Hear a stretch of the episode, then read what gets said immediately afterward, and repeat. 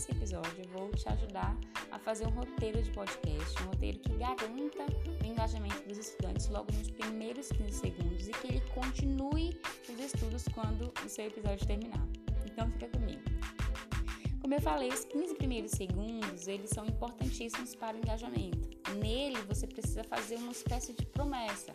Por exemplo, essa não é aula normal, será a aula das descobertas. Ou apenas nesse episódio você vai aprender o, que é a matéria, ou a matemática, física, química, português, tem a ver com o seu dia.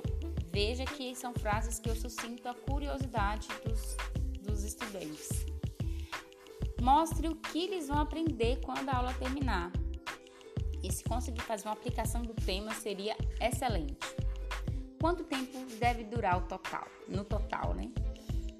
Tem episódios, tem podcasts que duram uma, duas, três horas, mas a gente sabe que depois de 30 minutos a nossa concentração já não é mais a mesma.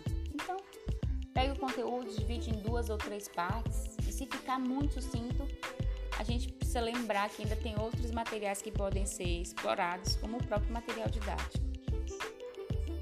Nossa linguagem precisa ser neutra e evitar falar de situações pessoais, até porque é um arquivo que você está criando que você mesmo pode utilizar em outras oportunidades.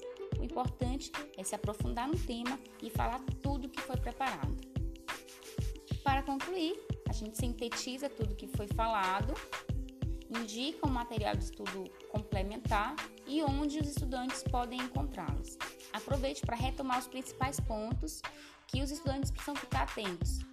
E aqui, guiá-lo para testar os conteúdos ou para fazer uma atividade que você fez no Google Forms ou que está disponível lá no Classroom.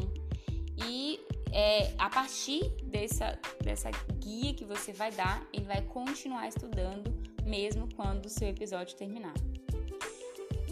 Como bônus, eu vou deixar aqui uma ideia de como fazer um roteiro para que quando o episódio sair, ele saia de maneira natural. Colocar no papel. Eu, por exemplo, fiz uma apresentação de PowerPoint. É, existem dois tipos de roteiro, que é o roteiro direto e o roteiro em colunas. O roteiro direto a gente escreve tudo que vai falar tudo. E aí a gente vai falando de maneira, vai lendo, na verdade, e com as entonações adequadas.